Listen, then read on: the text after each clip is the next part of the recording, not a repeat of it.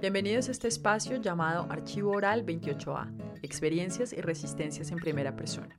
Mi nombre es Andrea Heredia y los invito a conocer junto a nosotros relatos íntimos y particulares de quienes han tomado parte y han apoyado de una u otra manera este acto colectivo y legítimo de desobediencia civil en el que se ha convertido el paro nacional 2021.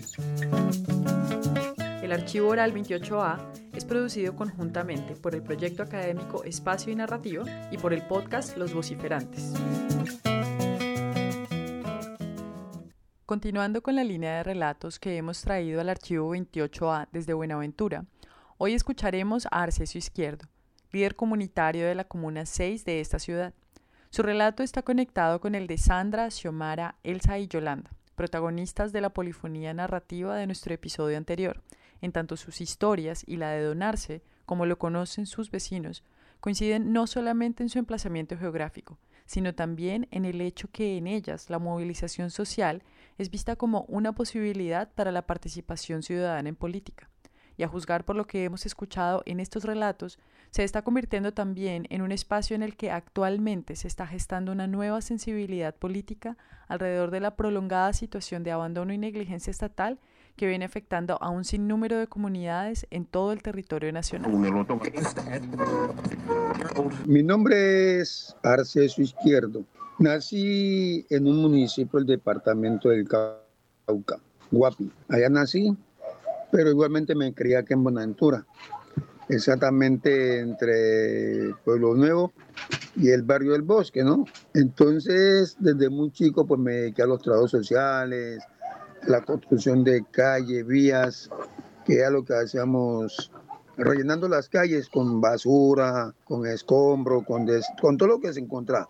rellenamos muchas calles, especialmente la Valencia, el parque que hoy le dicen el parque de Yoneque, que le pusieron, le cambiaron nombre que para mí no, no existe, mí siempre va a seguir siendo el Néstor Urbano Tenorio. Y así rellenamos muchas calles, Montentura hoy son barrios completos, como es el Yera, y desde ahí pues me dediqué a una parte de esa. Y pues hoy soy un líder comunitario, defensor de derechos humanos y activista de mi organización que especialmente es PCN. Vivo en el barrio La Cima, eh, soy presidente de la Junta de Acción Comunal del barrio, soy presidente de un club de fútbol deportivo. Y bueno, tengo más de 50 años de estar aquí en Terreneto ahora porque llegué dentro de la edad de 12 Hoy tengo 65, ya cumplí 66 en diciembre. Yo he hecho parte de diferentes clases de movilizaciones acá en Buenaventura. He ido a movilizaciones, a Riohacha, Guajira. He estado en Bucaramanga, estuve también en movilización, hemos hemos estado en el Cauca, porque uno como líder social, comunitario y defensor de derechos humanos, uno siempre se moviliza donde hay un problema con nuestra gente, con nuestra etnia. Uno, como defensor de derechos humanos, va a ayudar, a coayudar en la defensa de los derechos de esas personas que se, le están siendo violadas. Y participé en el paro del 2017, en el paro de Ventura, pues independientemente de que hubieron otros paros anteriores que hemos hecho parte, pero pues ya los más recientes fue el del 2017, que fue, como digamos, el más sonado en Colombia y en el mundo, que fue cuando paralizamos prácticamente el país Sí, entonces también participé en eso. ¿Y por qué participamos? Porque nosotros somos olvidados por los gobiernos, tanto departamentales, nacionales e incluso los municipales o distritales. Nunca se acuerdan de las comunidades. Entonces, nosotros mirando el estado en que vivimos, las situaciones, eh, uno hace una petición, hace la otra, vale un espacio al otro pacíficamente y nunca nos escuchan. Mandamos carta, cartas al, al gobierno nacional, departamental, nacional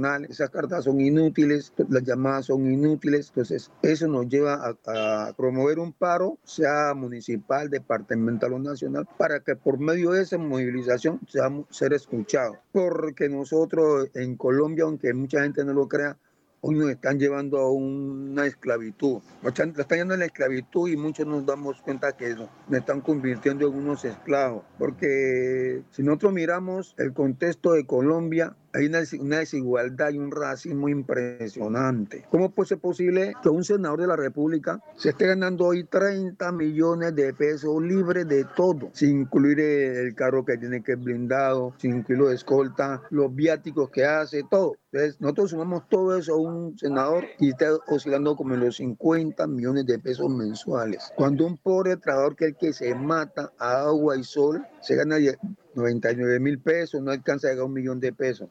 ¿cierto? El que más son 999 mil pesos y el que por ahí le pone millón quinientos, millón seiscientos, pero millón quinientos, millón seiscientos mil pesos, de ahí le toca pagar seguridad social, transporte y todo lo que venga. hacemos las cuentas, ese salario queda en 800, 700 mil pesos para poder sobrevivir. Esa injusticia para nosotros no está bien. Entonces nosotros cuando se dice, no, que es que le van a bajar el sueldo de los senadores, que van a, van a, legislar por eso. Y eso es una falsa. Dice, eso es una falsa porque cuando llegan allá, ellos son los primeros que legislan, legislan para ellos mismos. Entonces eso hace que el pueblo se movilice. Por ejemplo, nosotros en Buenaventura, usted estuvo por acá y usted vio la situación de las calles, de los barrios acá en Buenaventura, especialmente de nosotros, no tenemos agua potable, no tenemos alcantarillado, acá no hay una escuela, acá no hay un, puesto de salud, no hay nada. Y es por donde pasa toda, toda la riqueza del país.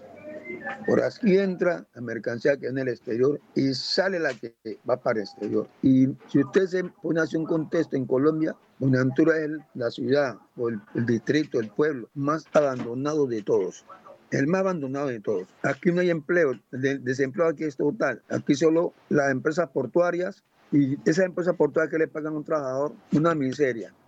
Las empresas, la, alcaldía pone a la gente a trabajar y le paga cada seis meses un mes, porque no sabemos qué pasa con los recursos que llegan. Y eso da el pie para que nosotros salgamos a protestar a nivel departamental, distrital y nacional, por toda esa injusticia que hay en el país, porque los gobiernos, no sé, ellos legislan para ellos y solo para ellos, pero nunca legislan para el pueblo. Usted se da cuenta cuando van a, dicen que, ah, vamos a estudiar el salario mínimo para el 2022. Se ponen un poco de trabas entre ellos mismos, trabas, trabas el gobierno, el sindicato y la clase empresarial. Son trabas, pero son trabas manejadas por ellos mismos.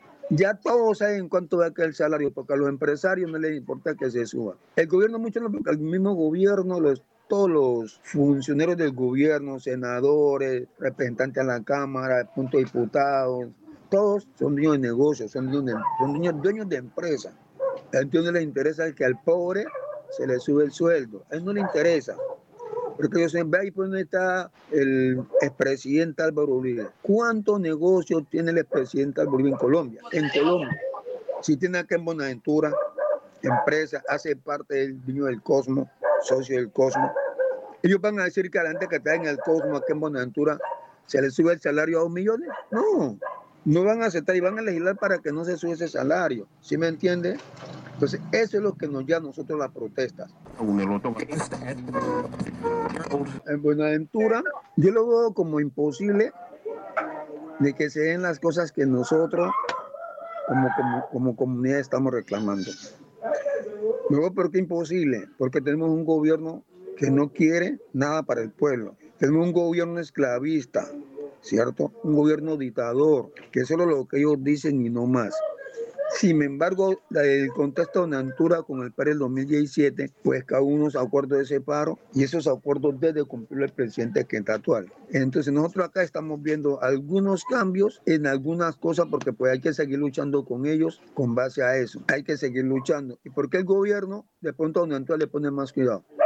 Porque sea que el momento con Nantura se levante, como pasó en el 2017, va a levantar otra vez todos y nosotros acá le cerramos las sociedad portuaria, las vías portuarias, toda la vía alterna, ellos saben que se sacrifican porque no se moviliza una gota de mercancía de acá y a ellos no les conviene eso, porque cuando nosotros cerremos las vías de, de eh, el perjudicado es todo el país, incluyéndolos a ellos, que pierden plata, pierden de todo. Entonces ellos ahí a gota a gota han ido cumpliendo con algunas cosas de los acuerdos de paz de Buenaventura, por ejemplo, los recursos para el estadio Marino ya, ya está allí, y hace algunas cosas las están enviando.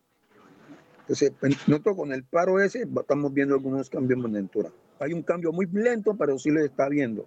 ¿sí? Hay un cambio lento, lento, pero se están viendo, por ejemplo, todas las cosas que eran del distrito, que hacen parte del distrito, están en manos de, de terceros, donde no había, no había recursos para el distrito. Por ejemplo, ya hoy lo que es el muelle turístico se está rescatando. El hospital, a pesar de que mucha gente dice no, el hospital hoy se está rescatando, el hospital departamental, ya por lo menos hay atención para, el, para la gente ahí en el hospital no una atención, digamos, del 100%, pero sí hay un 50% de atención, que pues que hace dos años atrás no había, era, era el cero, ¿sí? Entonces eso va mejorando, eh, eh, por lo menos las horas que estaban inconclusas, muchas las están haciendo ya con, con agilidad, con rapidez, porque pues son cosas que quedan plasmadas los acuerdos del paro, con base a eso sí han, han avanzado en algunas cosas. Un cambio porque a raíz de ese paro cívico acá en Buenaventura se montó una, un alcalde cívico a la alcaldía aquí. Y la gente votó sin recursos, sin plata, no como las elecciones tradicionales que hacen acá, que los alcaldes dan plata, votan plata, hacen bingo y hacen regalan neveras, televisores, una cantidad de cosas que regalan los candidatos a la alcaldía. Y el día de las elecciones reparten recursos a la, a diestra y siniestra, compran un voto en 100 mil pesos, 150, 50 y eso es un despifarrar de plata, de recursos. Víctor llegó a la alcaldía con una elección de votos de opinión, donde el pueblo votó por Víctor porque queríamos un cambio en, el en la ciudad. La gente votó por Víctor y nadie le dio una moneda de peso, a nadie. Ahí hubo un cambio generacional e incluso político, ¿cierto? Y a raíz de eso es que Víctor no ha podido funcionar, porque los políticos corruptos que hay en Buenaventura no lo han dejado trabajar. Porque a última hora, cuando ya vayan perdido las alcaldías, hicieron un poco de trabas, un poco de movimientos, cosas, donde lo han todo amarradito todos los han amarradito. Mire la cuestión de la regalía. Apenas ahorita en este año, ahora, ahora en mayo, alcanzaron a destrabar las regalías. Las tenían trabadas. Ustedes esos son unos cambios que uno miró. Hombre, la gente votó por, por alguien y sin plata. Ese fue un cambio. Y yo espero que esa dinámica continúe. Víctor hoy no tiene compromiso con la gente, digamos, de los que manejan sus recursos, como el narcotráfico, el narcotráfico los jefes de banda, no. Y esa es parte de que en Buenaventura hoy está hay una parte de violencia generalizada en todos los entornos, porque Víctor no le está dando plata a los, jefes de las bandas. Él no se están extorsionar, él no le está dando plata. Y por eso es que le están acabando la administración, matando gente, atracando robando para desestabilizarlo. Es por eso. Frente a este paro de ahorita, que estamos en él todavía porque no se ha terminado, no se ha visto absolutamente nada. Nosotros lo que hemos visto es masacres, violaciones, maltratos, homicidios, Sí, es lo que hemos visto y que es un, un, un gobierno dictador y esa, esa dictadura ha llevado a muchas cosas en Colombia, en todas las ciudades, capitales especialmente. Acá, no se, acá se vio un solo día y no se volvió a ver porque la gente dijo, no, el que salga a las calles a violentar va a tener dificultades con el pueblo. Porque ya venimos de un paro anterior que fue totalmente un caos cuando hubieron la 14 y todo eso. Entonces, el paro nacional todavía no se ha visto nada, está suspendido, no se ha visto nada a favor de las comunidades. Hemos visto que el presidente nos envía el ESMA para que nos masacre para que nos mate, mate a los niños, a los adultos, a todos. Porque cuando el ESMA llega a una calle a tirar gases indiscriminadamente, está matando toda la gente que está en esas comunidades. Porque mucha gente está en su casa, están asomados, no están participando del paro, o de pronto sí desde la casa, no en la calle. Entonces, si yo estoy participando desde mi casa, cuando yo le envío a los muchachos que están en primera línea un porrón de agua, les mando una caja gaseosas, les mando 50 cajas de comida, los estoy apoyando desde mi casa, ¿cierto? A esos muchachos porque ellos me están, defendiendo mis derechos míos en la calle, allá donde está el problema, el peligro. Pero entonces ellos vienen y empiezan a alegarse a los que están dentro de la casa, no están cerrando vía nada. Entonces, ¿qué sucede cuando pasa eso? La gente que está en la casa, que está haciendo un paro pacífico, desde la casa con una bandera blanco de Kiko, le entran los gases a sus habitaciones, se llenan de ira y se tiran a la calle.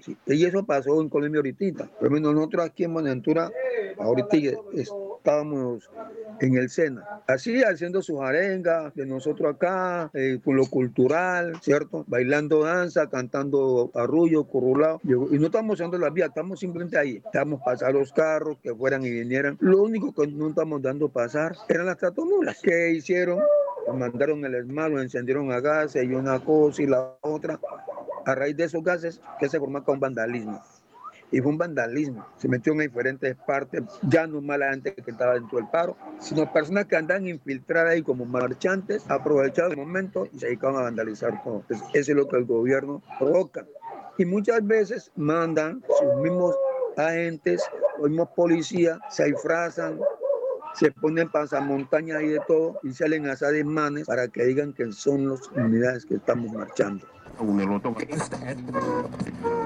Ha habido un cambio generacional, sí, porque menos en el 2017, pongamos que fue el más reciente Buenaventura, habíamos muchos adultos, mucha gente, muchas personas mayores en las calles, porque ya estábamos cansados. Había mujeres, adultas, de todo. Aquí tuvo doña Yolanda, ella hizo parte del paro del 2017, la profesora Elsa hizo parte, Patricia, Xiomara, hicimos, hicieron parte de ese paro del 2017. Muchos adultos hicieron, hicimos parte. Hoy no. Aparte de que también había un joven en el 2017 que hicieron parte de este paro de la Nacional. La mayoría de los muchachos que están en la calle, que tomó las riendas de ese paro, son jóvenes. Muchachos jóvenes, jóvenes, jóvenes universitarios, muchachos que están haciendo todavía el bachillerato, muchachos de la primaria, son los que tomaron las riendas de este paro hoy. Porque yo estuve en el gallinero, estuve en la delfina, generalmente todas las comunidades que habían eran muchachos jóvenes. Habíamos unos que otros adultos, pero ellos como que nos autoprotegían a uno. No, no, esto es para allá, para allá, pase para atrás, para atrás, para atrás, pase para allá, siéntese allá, siéntese allá, vaya, vaya, vaya a tocar el bombo, ¿sí? Entonces, eso mucho como, lo, como que lo autoprotegían a uno como adulto, como mayor. ellos están tomando la rienda, precisamente me entré y no solo aquí. En Cali igual. Usted en Cali miraba que las primeras líneas eran muchachos jóvenes, pero jóvenes con berraquera. Y no eran bandas, eran muchachos universitarios que están reclamando un derecho a la universidad, a una buena educación, a una buena salud, a una buena alimentación, a un buen trabajo, porque si mi papá está trabajando y no gana bien, yo como estudiante tampoco apoyar una buena educación, porque voy al colegio con hambre, no tengo los implementos para estudiar. Pero si mi papá tiene un buen trabajo, tiene como yo ir bien comido al colegio, tengo para tomar un refrigerio en el colegio, tengo para comprar mis útiles, de pronto un computador portátil para llevarlo al colegio para hacer mis tareas. Pero si no lo tengo, en mi casa tampoco hay internet porque cómo lo pago. Entonces esos muchachos están mirando desde todas las expectativas esas necesidades en la casa. Los jóvenes tampoco les dan empleo, terminan la universidad y andan en las calles para arriba buscando empleo y siempre les dicen, no, ¿cuál es su experiencia? Cuál es su experiencia. Pero ¿cómo es que un muchacho que saliendo de la universidad tiene experiencia? Y le decían la experiencia del gobierno no hace nada por buscar un, método como esos chicos entran a trabajar una empresa. De todo eso hace que los muchachos salgan a las calles. Nosotros como adultos mayores, como defensores de derechos humanos, como activistas, tenemos que salir a apoyarlos. ¿sí? Porque cuando yo esté ancianito, que no me pueda movilizar, a mí quién me va a sostener, quién me va a dar la comida. Mis hijos. Entonces esa es la razón. Son mis hijos. Debo apoyarlos ahora que puedo, debo apoyarlos. Gracias por acompañarnos en este episodio de Archivo Oral 28A, Experiencias y Resistencias en Primera Persona. Los invitamos a construir este espacio con nosotros, compartiendo sus relatos y experiencias sonoras a través del correo electrónico archivo28a.gmail.com. Enviamos un saludo a los amigos y aliados que han contribuido a replicar nuestra convocatoria y han apoyado esta iniciativa.